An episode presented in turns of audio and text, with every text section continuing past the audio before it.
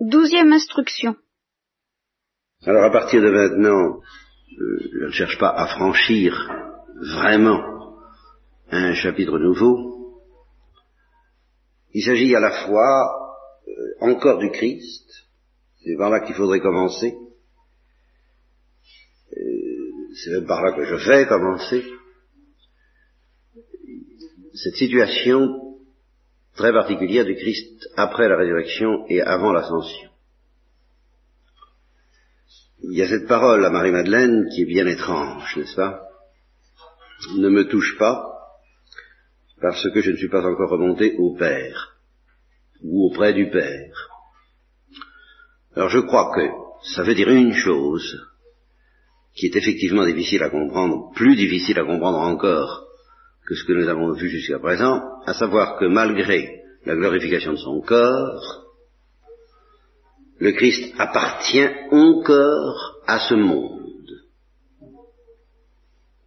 à notre monde pendant, toute cette période, et que le jour de l'ascension, c'est vraiment le jour du départ. Ça, c'est net. C'est le moins qu'on puisse dire. Vraiment le minimum, et un minimum d'une signification considérable, puisque elle se rattache à la parole du Christ, il vous est avantageux que je m'en aille, car si je ne m'en vais pas, je ne pourrai pas vous envoyer l'Esprit Saint, et ceci prononcé, je, ne sais pas si ça a été prononcé, je crois que c'est avant la Passion quand même, n'est-ce pas? Mais, euh, étant donné que la fête de l'Ascension précède de peu euh, la Pentecôte, c'est-à-dire l'éruption de l'Esprit Saint, ce il vous est avantageux que je m'en aille prend donc une signification. Alors là, euh, qui se rattache à des paroles et à des scènes extrêmement nettes au cours des apparitions pascales, à savoir, euh, parce que tu m'as vu Thomas, tu as cru, et tout un certain nombre d'indications qui laissent entendre que les apôtres, quidam autem dubita verum, certains doutèrent encore, nous, nous y reviendrons, euh, à leur sujet, quand nous parlerons d'eux, nous ne parlons pas d'eux pour le moment, mais enfin, ils étaient loin de compte, même à ce moment-là. Ça paraît impensable, ça paraît insensé, mais euh, on peut maintenir que le Christ a, expérimenté, après cet événement de la résurrection, au cours de ses apparitions pascales, qu'un mur demeurait entre sa gloire et l'esprit des apôtres, qui n'était pas franchi. Et alors j'ai fait mon sermon dans ce sens-là.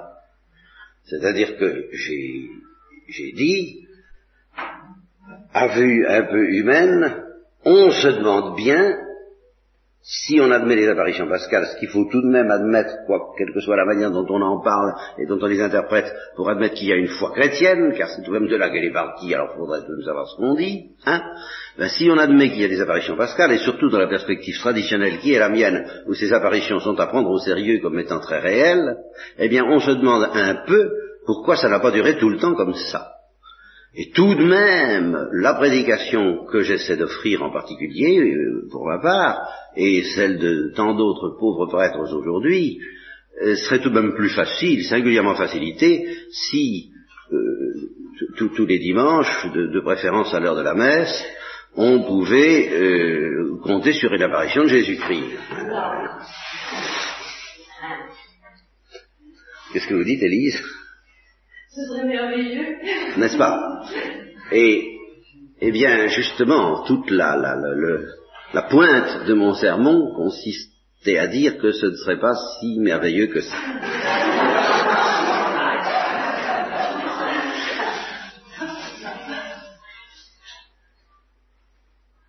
Et c'est là-dessus que nous allons justement parler ce matin, soit que l'on se place dans la perspective des apôtres, soit que l'on se place dans la perspective de Marie-Madeleine.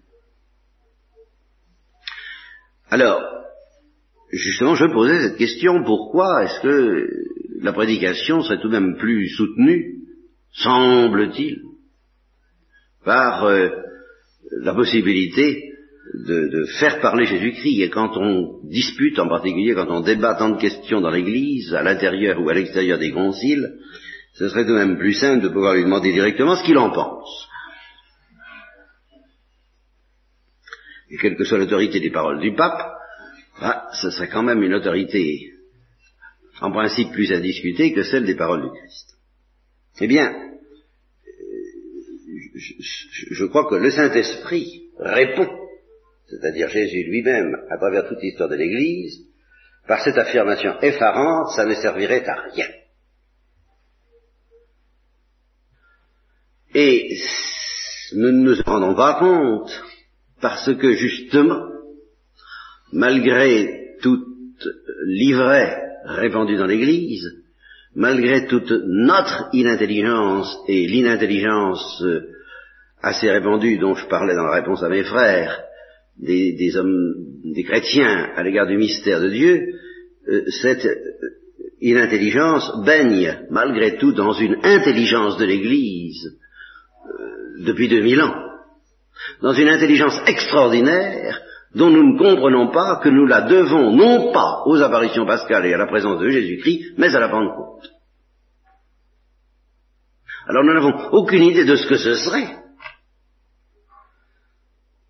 que de continuer à vivre suspendu à des apparitions qui, aussi multiples et nombreuses qu'on voudrait, ne transformeraient pas le cœur des voyants et des auditeurs du dedans.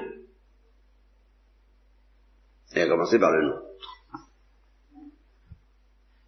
Et je disais dans ce sermon, je faisais dire au Christ, à ses apôtres, je peux continuer comme ça pendant 107 ans, et 2000 ans, vous continueriez à douter.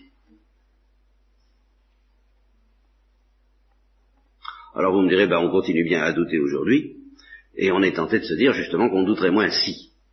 Eh bien, je regrette, mais euh, l'histoire de l'Église est tout de même l'histoire d'une foi extraordinaire. D'une foi extraordinaire qui se manifeste de deux façons, dans l'explosion des saints, qui ont fait partie d'une manière innombrable de ceux qui n'ont pas vu et qui ont cru, dont parle le Christ à Saint Thomas, précisément au cours d'une apparition, et puis d'une foi extraordinaire dans la fermeté du magistère. Quelles que soient les obscurités de la situation actuelle, les souffrances auxquelles elle nous laisse, euh, quand on étudie l'histoire de l'Église, euh, il faut reconnaître qu'il y a eu des périodes où le magistère a été long à se euh, réveiller d'une certaine, je trouve pas le mot, c'est pas une, une complicité, c'est pas une apathie,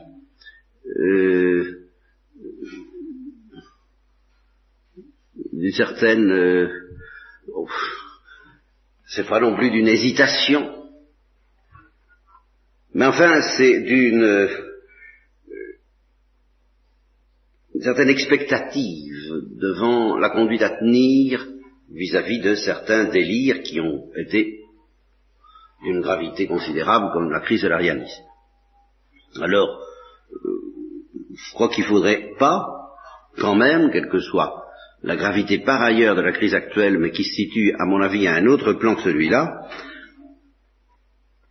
c'est beaucoup plus, il y, a, il y a un affrontement de plus en plus apocalyptique entre la lumière et les ténèbres, alors ça, c'est autre chose, mais euh, jusqu'à plus ample informé, le magistère ne me paraît pas plus euh, en dessous de sa tâche qu'il l'a été à certains moments de l'Église.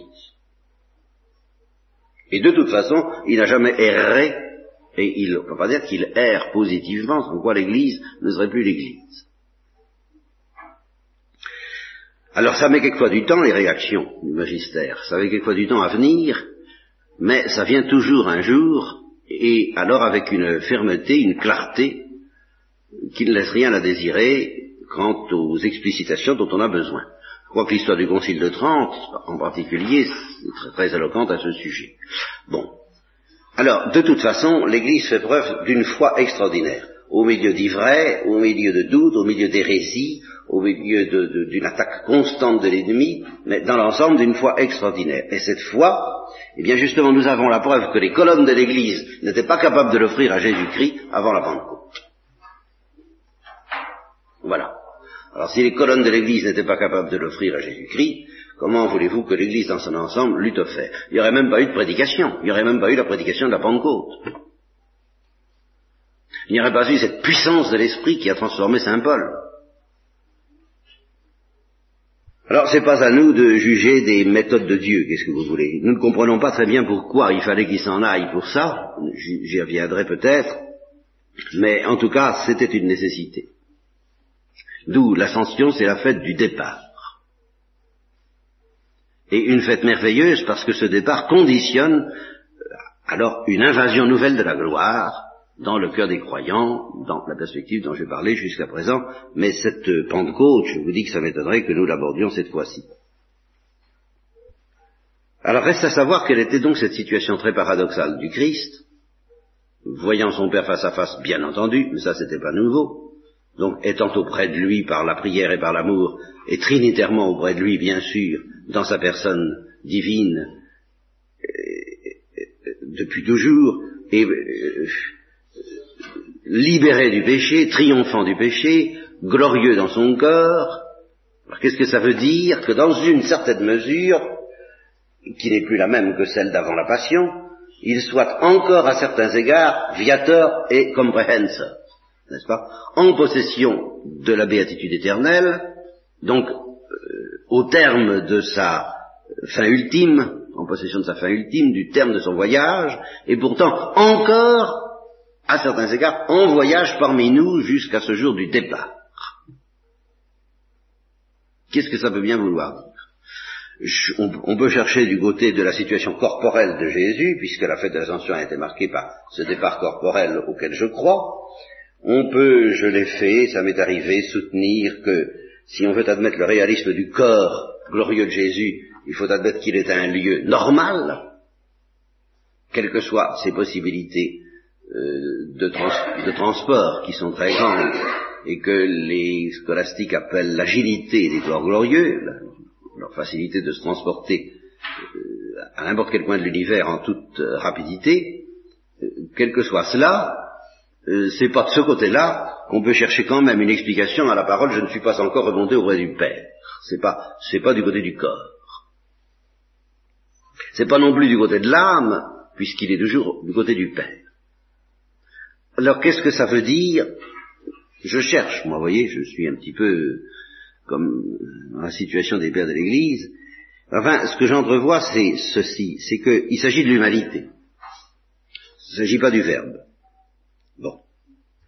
Qu'est-ce que ça veut dire être parmi nous?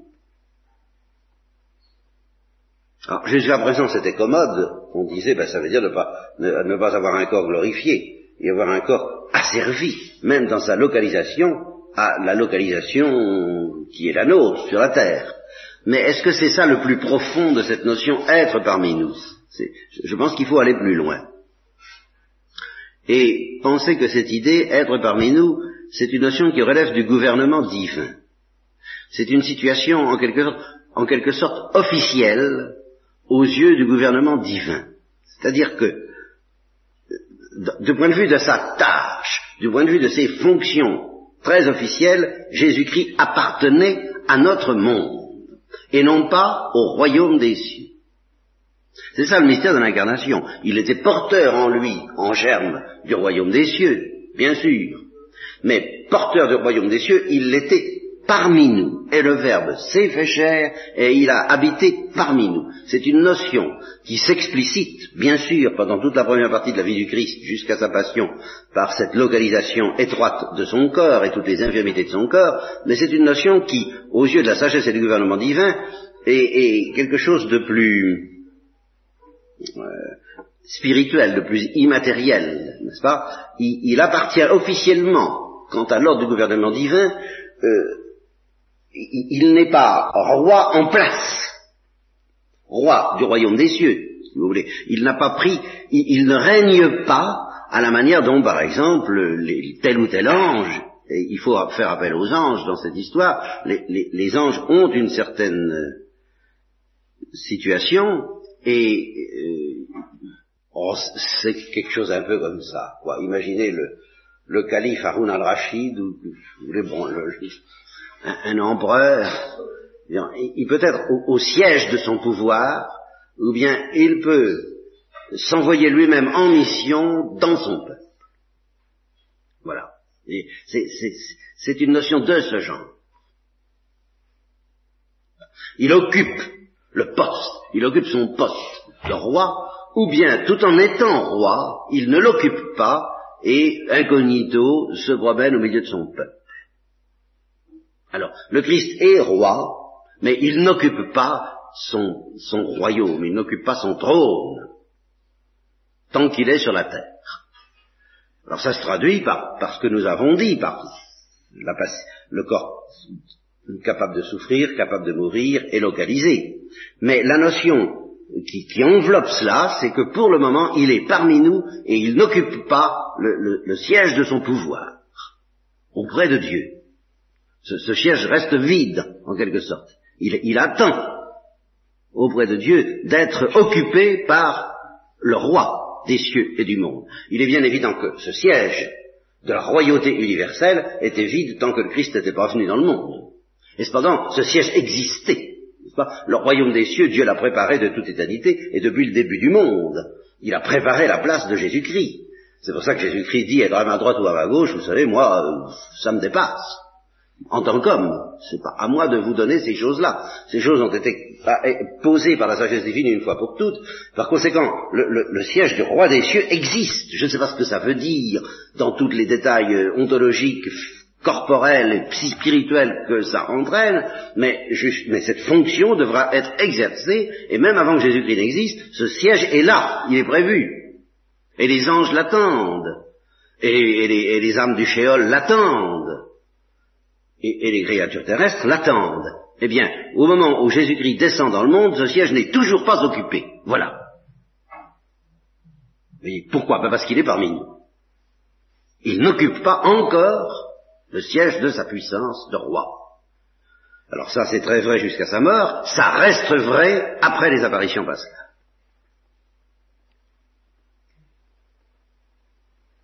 Et ça cesse d'être vrai à l'ascension. Alors là, il occupe son poste de chef suprême du royaume des cieux. Et alors là, même s'il descend de nouveau sur la terre, ce que j'admets parfaitement possible, avec des apparitions aussi réelles et aussi réalistes que les apparitions pascales, il ne le fait pas de la même manière parce qu'il n'appartient plus, étant donné qu'il est là-haut, il, il, il appartient au ciel.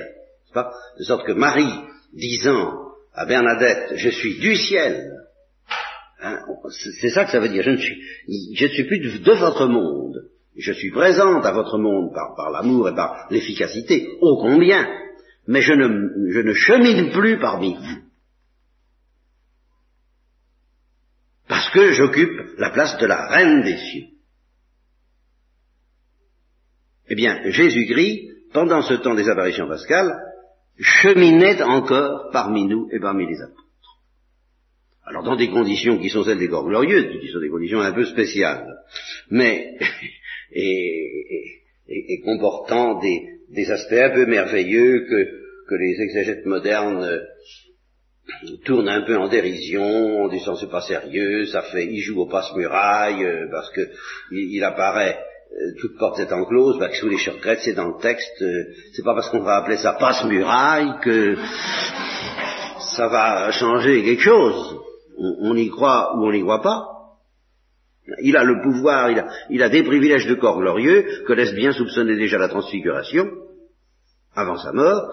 Ces privilèges, eh bien, il les exerce en plénitude et en permanence, avec la possibilité, comme disait la belle amie à propos de la Sainte Vierge, de présenter sa petite gloire, sa moyenne gloire ou sa grande gloire, c'est-à-dire d'être plus ou moins éclatant, plus ou moins insoutenable quant à la, l'éclat de, la lumière. Bon, il peut, il peut voiler cette lumière à, son gré.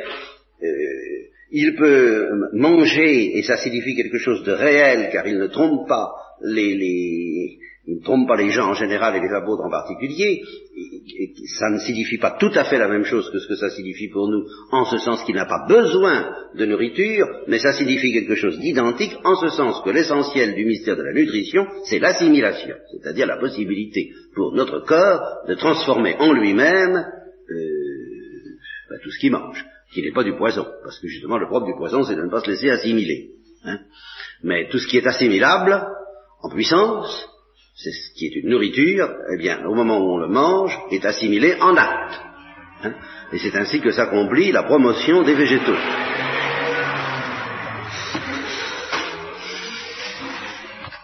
Et, je vous rappelle à ce sujet, si je ne vous l'ai pas déjà raconté, cette parole délicieuse et d'une extraordinaire profondeur de mon, de mon monsieur qui est dans les pétroles, et à propos, dont je vous ai cité la parole sur le renoncement, la, porte qui s'ouvre. Je vous ai jamais raconté l'histoire de la porte Mais si, avant, commencez pas à avoir l'air de pas savoir.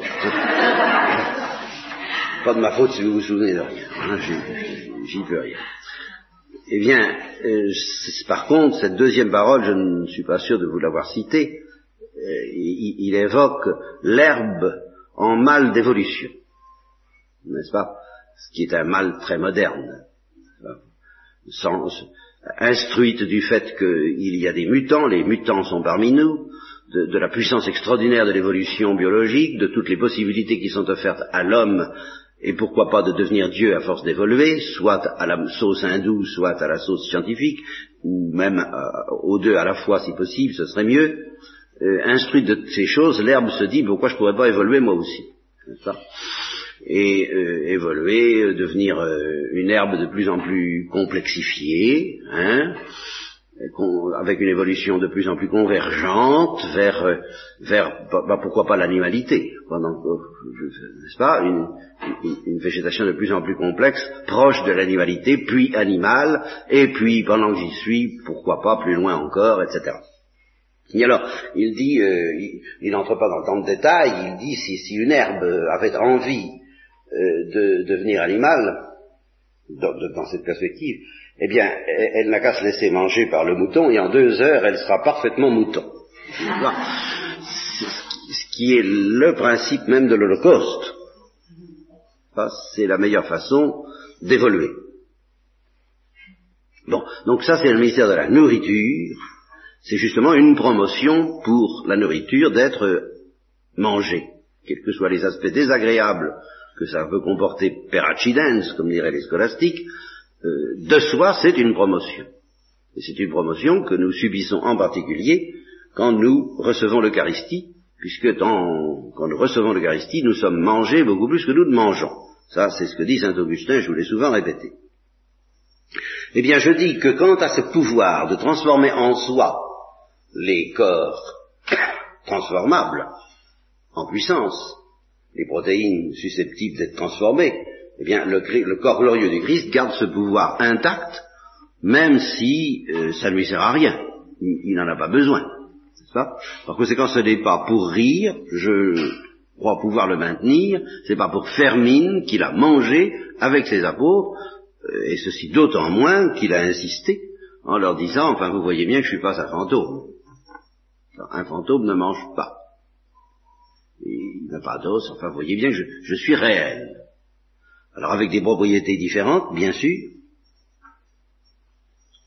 mais euh, je maintiens que le, que le corps glorieux du Christ a des yeux pour voir, des oreilles pour entendre et une bouche pour parler, entre autres. Autrement dit, un système nerveux, sans lequel on ne mérite pas de s'appeler homme. Et alors ceux qui ne veulent pas de ça, c'est ce que je vous ai déjà dit, ils ne veulent plus qu'il soit vrai homme depuis la résurrection. Il était vrai homme avant, maintenant il est vrai Dieu. Et si vous voulez qu'il soit vrai homme, il faut qu'il soit vrai corps. Et vrai corps, qu'est-ce que ça peut vouloir dire pour un corps glorieux? Je n'en connais pas tous les détails, je n'ai pas de manuel d'anatomie et de physiologie des corps glorieux encore, c'est pas encore édité, mais euh, je peux maintenir que ça implique la fonction essentielle d'un corps animal qui est la sensibilité, la capacité d'avoir des sensations. Enfin, il faudrait vraiment tomber dans un drôle de délire pour imaginer, ou plutôt ne pas imaginer, mais, concevoir et prétendre que le Christ aujourd'hui n'a plus de visage, d'une part, alors c'est pas un homme. Qu'est-ce qu'un homme sans visage? Que la Sainte Vierge n'a pas de visage, d'autre part, qu'est-ce qu'une femme sans visage C'est encore bien, plus grave. Et Et, alors, si vous admettez qu'ils ont un visage, le comble de la bêtise serait d'admettre qu'ils aient un visage, mais que le Christ, que le visage du Christ ne puisse pas voir le visage de Marie. Et réciproquement. Bon, donc ils ont des yeux pour voir. Ou alors, euh, qu'est-ce que parler veut dire Bien. Alors je me suis laissé entraîner euh, à une digression à partir de la nourriture,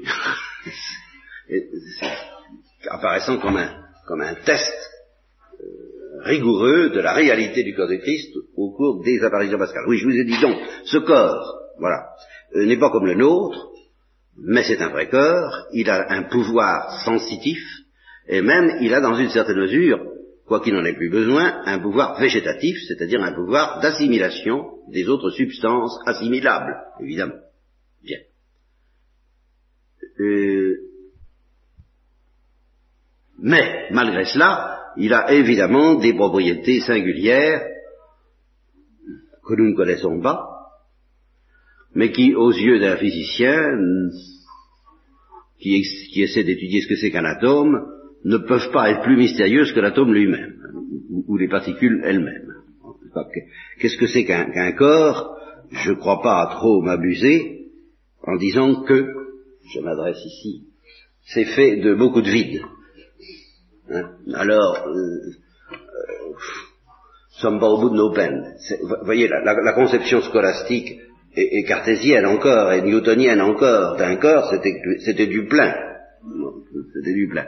Or aujourd'hui, ben, c'est essentiellement du vide, avec un petit peu de quelque chose de temps en temps d'analogue aux étoiles dans, dans l'univers. Quant, à la proportion d'occupation de, l'espace, l'espace est essentiellement occupé par des champs magnétiques et des radiations, des, des, radiations électrométriques, tout ce que vous voudrez, mais au point de vue particules, elles n'occupent pas tellement de place, les particules.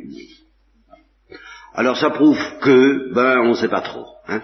Alors on ne sait pas trop ce que c'est que les corps glorieux, mais est-ce qu'on sait beaucoup mieux ce que c'est que les corps pas glorieux? Finalement. Alors faisons pas trop les malins, prenons les données de la révélation comme elles sont, ou rejetons-les comme elles sont, mais ne traficotons pas pour que les choses soient réduites euh, au degré, au niveau d'incohérence qui nous convient. Mais alors de tout cela, pour quelqu'un qui a la foi, des données fermes demeurent, parmi lesquelles bon, les pouvoirs du Christ tels qu'ils se manifestent au cours des apparitions pascales.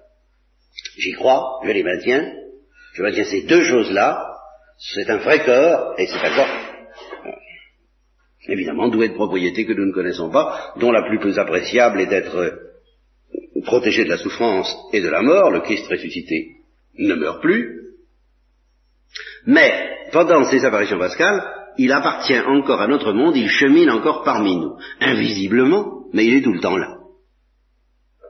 Et il l'est euh, maintenant, si on veut, mais pas de la même façon. Pas de la même façon. Et c'est d'ailleurs en partie précisément pour ça, parce qu'il savait fort bien qu'il ne serait pas présent physiquement de la même façon après l'ascension que oui, que avant qu'il a institué l'Eucharistie de façon à demeurer corporellement présent parmi nous. Et alors là, il faut reconnaître que l'Eucharistie, du point de vue, et là je répondrai encore ça à Élise qui semblait se réjouir à l'idée que qu'il pourrait apparaître tous les dimanches, songez qu'il faudrait qu'il apparaisse partout. pour avoir les mêmes privilèges que l'Eucharistie. La présence du Christ parmi les apôtres avant l'ascension, euh, il avait le pouvoir de se rendre présent certainement euh, en plusieurs lieux à la fois, mais il n'avait en fait, je suis obligé de le constater, il n'avait pas cette universalité de présence que l'Eucharistie réalise grâce à l'universalité de la présence de l'Église et du sacrifice, de la célébration du sacrifice de la messe. Donc de ce point de vue-là, on n'a rien on n'a rien à envier. Alors voilà ce que je crois pouvoir dire sur la présence du Christ pendant ces apparitions pascales. Il faudrait immédiatement, car c'est ça qui serait intéressant, mais que je, n'aborderai pas dans cet ordre-là, euh, méditer, réfléchir sur les réactions des apôtres en face de ça. Et puis aussi sur la réaction de Marie-Madeleine. Alors je suis obligé plutôt de commencer par cette réaction de Marie-Madeleine, ou plutôt cette parole à Marie-Madeleine qui est tellement difficile. Alors là, est encore plus difficile que ce que je viens de vous dire là. Je viens de vous expliquer tant bien que mal. Je ne suis pas encore retourné auprès du Père, c'est-à-dire je n'occupe pas encore mon lieu normal de roi de l'univers et de roi du royaume des cieux en particulier, donc j'appartiens encore à ce monde et non pas encore et non pas déjà au royaume des cieux, mais à cause de cela ne me touche pas. Alors ça c'est très paradoxal, si on prend ces paroles au sérieux, toujours la même chose, très paradoxal, surtout si on rapproche cette parole de euh, l'invitation faite à saint Thomas quelques jours plus tard, lui au contraire de toucher. Alors, une première remarque à ce sujet, c'est que saint Thomas doutait. Et par conséquent, le contact que Jésus-Christ lui a proposé est un contact qui avait, euh, en quelque sorte, une fonction scientifique. N'est-ce pas? Saint Thomas est un peu le patron, je vous le propose comme patron, hein, de tous ceux qui ont, veulent avoir l'esprit scientifique. Ça, si, c'est tout de même ça. moi, on ne me la fait pas. Je veux critiquer et contrôler expérimentalement. Euh, c'est très beau, mais euh, si je ne mets pas ma main, etc. Et si je ne touche pas l'endroit euh, où il y a eu les clous qui marquent son individualité, je ne croirais pas qu'il est ressuscité. Eh bien, le Christ se soumet aux exigences de saint Thomas, avec beaucoup de complaisance. Il lui dit, eh bien, vérifie. Je vais vérifier, vérifie. Touche, mais touche, voyez, pour vérifier. Puis quand il a bien touché pour vérifier, alors il lui dit, ben c'est bien, parce que tu m'as vu, tu as cru, et si tu avais pu croire avant, ça aurait été encore mieux. Bienheureux ceux qui n'ont pas vu et qui ont cru. Quand Marie-Madeleine a éprouvé l'élan de toucher le corps du Christ, comme elle l'avait touché euh, en, arrosant les pieds de Jésus de ses larmes, les entourant de ses cheveux, ou en répandant le baume sur la tête du Christ, et elle est évident qu'elle obéissait, ça on peut vraiment présumer ça sans excès d'imagination, à un autre instinct que celui d'une vérification. Encore que, ça ne serait pas complètement délirant, étant donné qu'elle l'avait pris pour le jardinier, et qu'elle lui avait demandé où il était, et c'est en entendant sa voix c'est par la voix qu'il sait faire connaître. Alors là aussi, on en raconte beaucoup de sottises sur la nécessité de l'acte de foi. Euh, bien sûr qu'il faut un acte de foi, puisque justement cet acte de foi est réclamé de saint Thomas et que saint Thomas l'offre. Mais cet acte de foi repose sur une perception à chaque fois. Une perception qui, qui, de la manière très normale de la psychologie humaine, fait que malgré l'extraordinaire différence entre le corps glorieux du Christ et le corps pas glorieux, enfin tout de même, tout de même. Ça vous étonne, une différence de ce genre? Enfin, imaginez que vous ayez vu quelqu'un, un exemple, euh, vieilli, que vous n'ayez connu quelqu'un qu'à partir de 85 ans, 90 ans, 95 ans, frappé par la maladie, défiguré par le... Euh, si vous avez connu quelqu'un très très jeune et puis que vous le voyez à 95 ans défiguré par la maladie, vous avez, comme on dit, vous avez du mal à le reconnaître. Récemment, il m'est arrivé de voir quelqu'un qui a été frappé par, une maladie, euh, bon, très grave, euh, de soi mortelle, dont cette personne s'est remise, je ne sais pas pour combien de temps, c'est ce qu'on parle des rémissions, mais euh, il, paraît que je l'ai vu après le moment le, plus saisissant, mais j'ai vraiment eu l'impression de voir quelqu'un revenir d'entre les morts. C'était alors avec un, regard d'une intensité euh, euh, à la fois douloureuse et joyeuse, c'est indescriptible. Et il paraît que j'ai pas vu le plus, le, le, c'était rien, qu'elle était redevenue humaine. Bon. Alors, je me dis qu'est-ce que ça devait être? Donc, euh, dans, ce sens-là, c'est une expérience qu'on a fait quelquefois, d'avoir du mal à reconnaître quelqu'un tellement il est changé par, par l'âge et par la maladie. Hein Bon. Mais dans le sens inverse, vous commencez par voir quelqu'un, vous ne l'avez jamais vu autrement que, que, frappé par l'âge et par la maladie. Et puis, puis vous l'envoyez à 18 ans. Vous risquez de ne pas le reconnaître au premier abord. Enfin, c'est, imaginez ça une seconde. Or, or cela n'est rien. Il y a infiniment plus de distance entre la, gloire de la jeunesse et la gloire d'un corps glorieux, opposé à la, au, vieillissement. Nous, avons des corps de mort, nous avons des cadavres, comme disait le curé d'Ars. N'est-ce pas? Alors si, après avoir vu le cadavre du curé d'Ars ou le cadavre de Jésus-Christ, car il portait la mort en lui, malgré la gloire, il portait les deux morts, je vous l'ai assez dit, donc il y avait des stigmates de la mort qui étaient quand même présents, c'était déjà la sainte face, défigurée par les crachats qui, qui se promenaient parmi les hommes avec ces, ces fissures de gloire dont je parlais, mais enfin.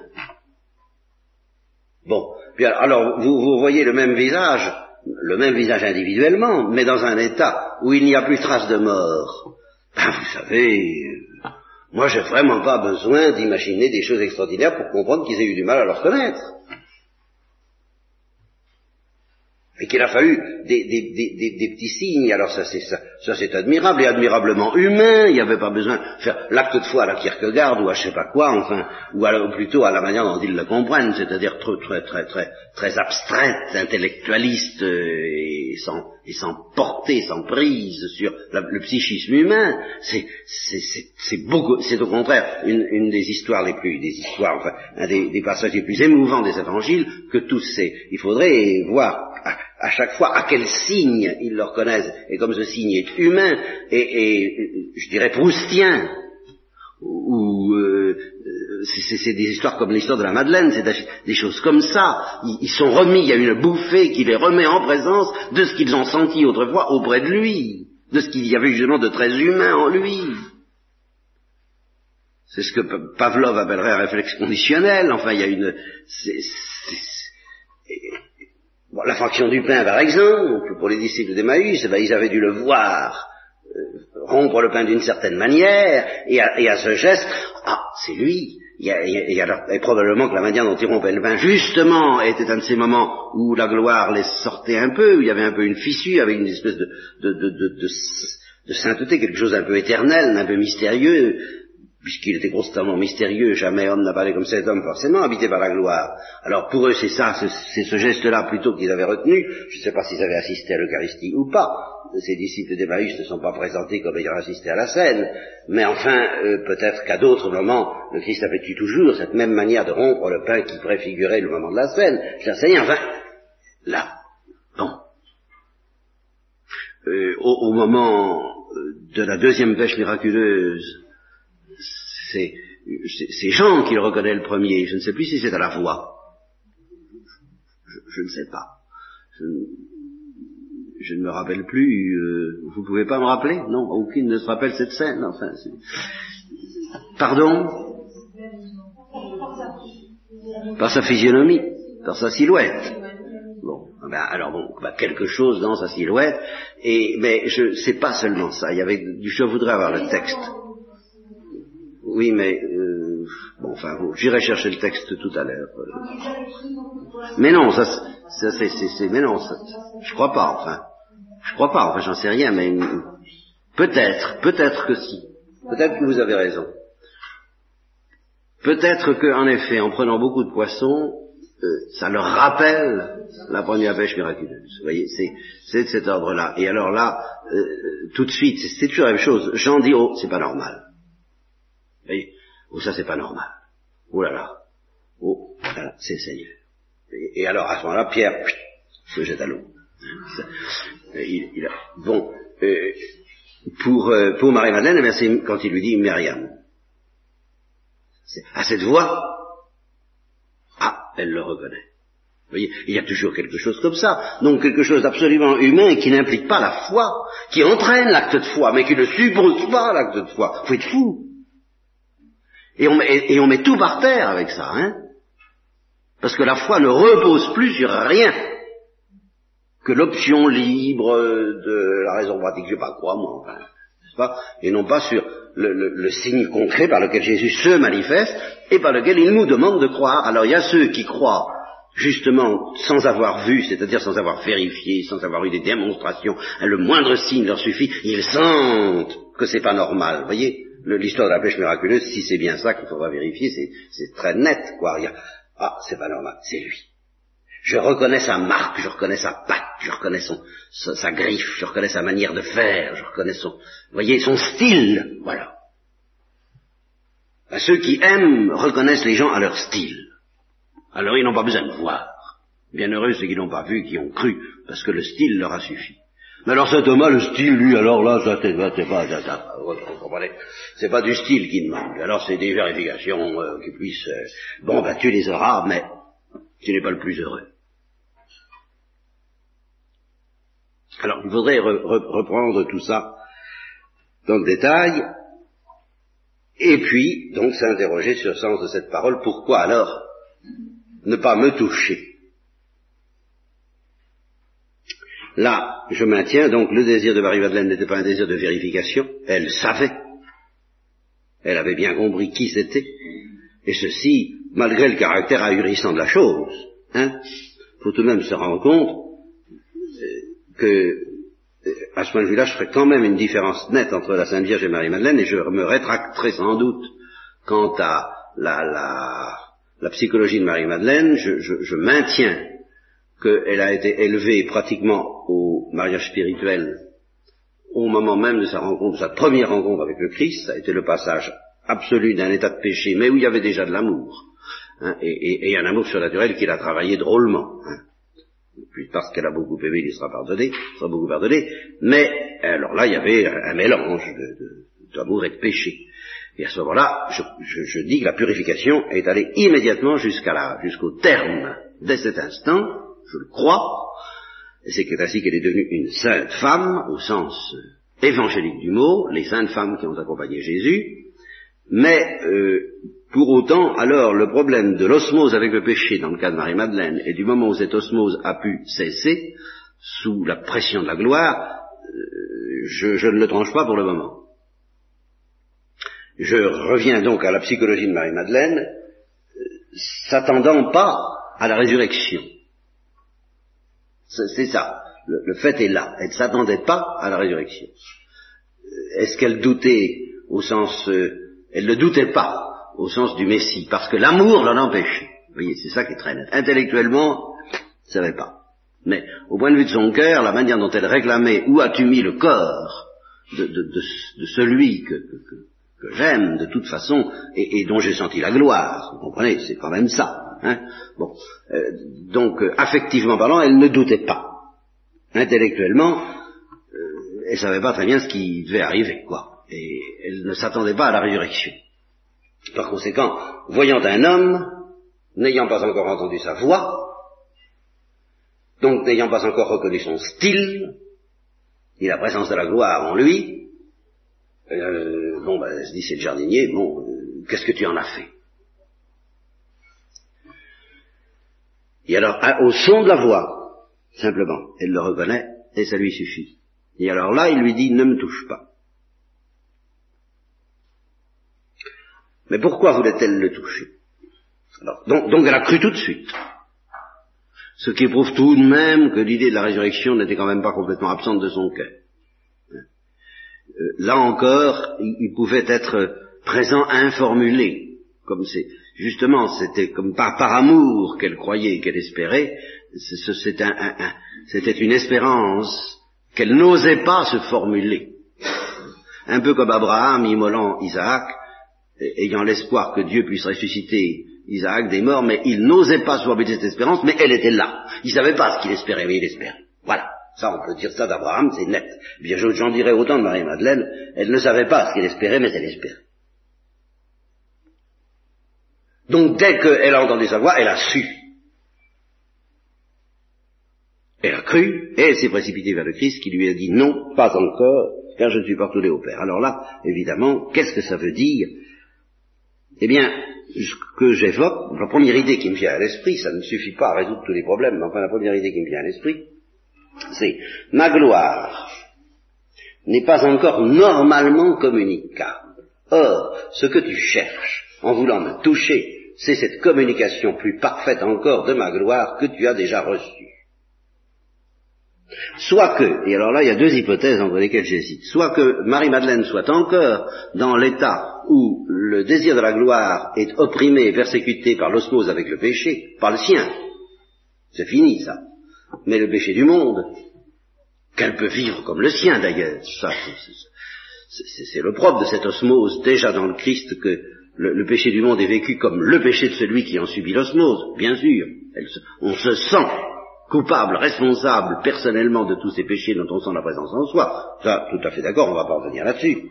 Mais alors, soit que Marie-Madeleine n'était pas encore délivrée de cela, et, qu'elle se précipitait vers le Sauveur pour, pour un surcroît de gloire qui la délivrerait de cela, puisque maintenant lui était délivré de cette osmose, soit qu'elle fût déjà délivrée, mais que, comme nous le verrons à propos de la Sainte Vierge, elle désirait une consommation plus grande encore, et vraiment alors de l'ordre de la gloire, de cette union corporelle avec le Christ ressuscité, dont, dont j'ai dit que la Sainte Vierge était possédée par la résurrection de Jésus. Elle était possédée par la résurrection de Jésus, mais elle ne l'était pas encore d'une manière consommée, et c'est pourquoi il y avait encore place pour elle à un désir, non seulement de vision face à face, mais d'incorporation plus parfaite, que l'Eucharistie à la fois apaisée et avivée.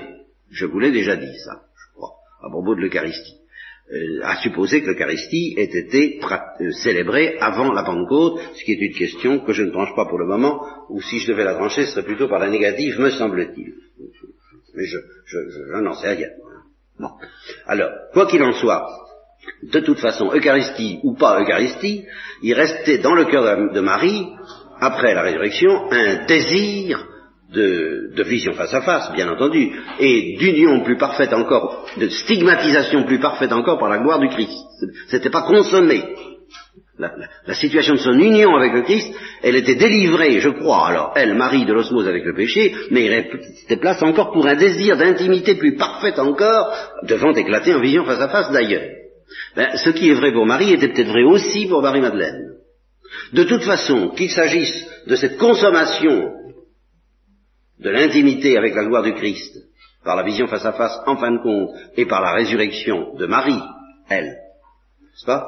Bon, et puis la résurrection de Marie-Madeleine à la fin des temps, mais le départ de Marie-Madeleine dans la vision face à face, sous la pression du désir efficace de la gloire, ça, elle a ressemblé à la Sainte Vierge et à l'Assomption sur ce point. Bon, quoi qu'il en soit, il y avait place pour, il y avait place pour un désir. Eh bien, ce désir, spontanément, de la même manière que Marie a pu euh, se précipiter vers l'Eucharistie pour assouvir ce désir, je crois que c'est dans ce sens-là, c'est comme pour un désir, c'est une sorte de désir eucharistique qui a précipité Marie-Madeleine vers le corps du Christ à ce moment-là. Voilà ce que je veux dire, tout bête. Hein. Et là, le Christ lui a répondu, je ne suis pas encore en état de communiquer ma gloire par contact avec mon corps, parce que je ne suis pas encore là-haut. Je ne suis pas encore, je suis encore de ce monde, je suis encore parmi vous, je ne suis pas encore dans mon royaume.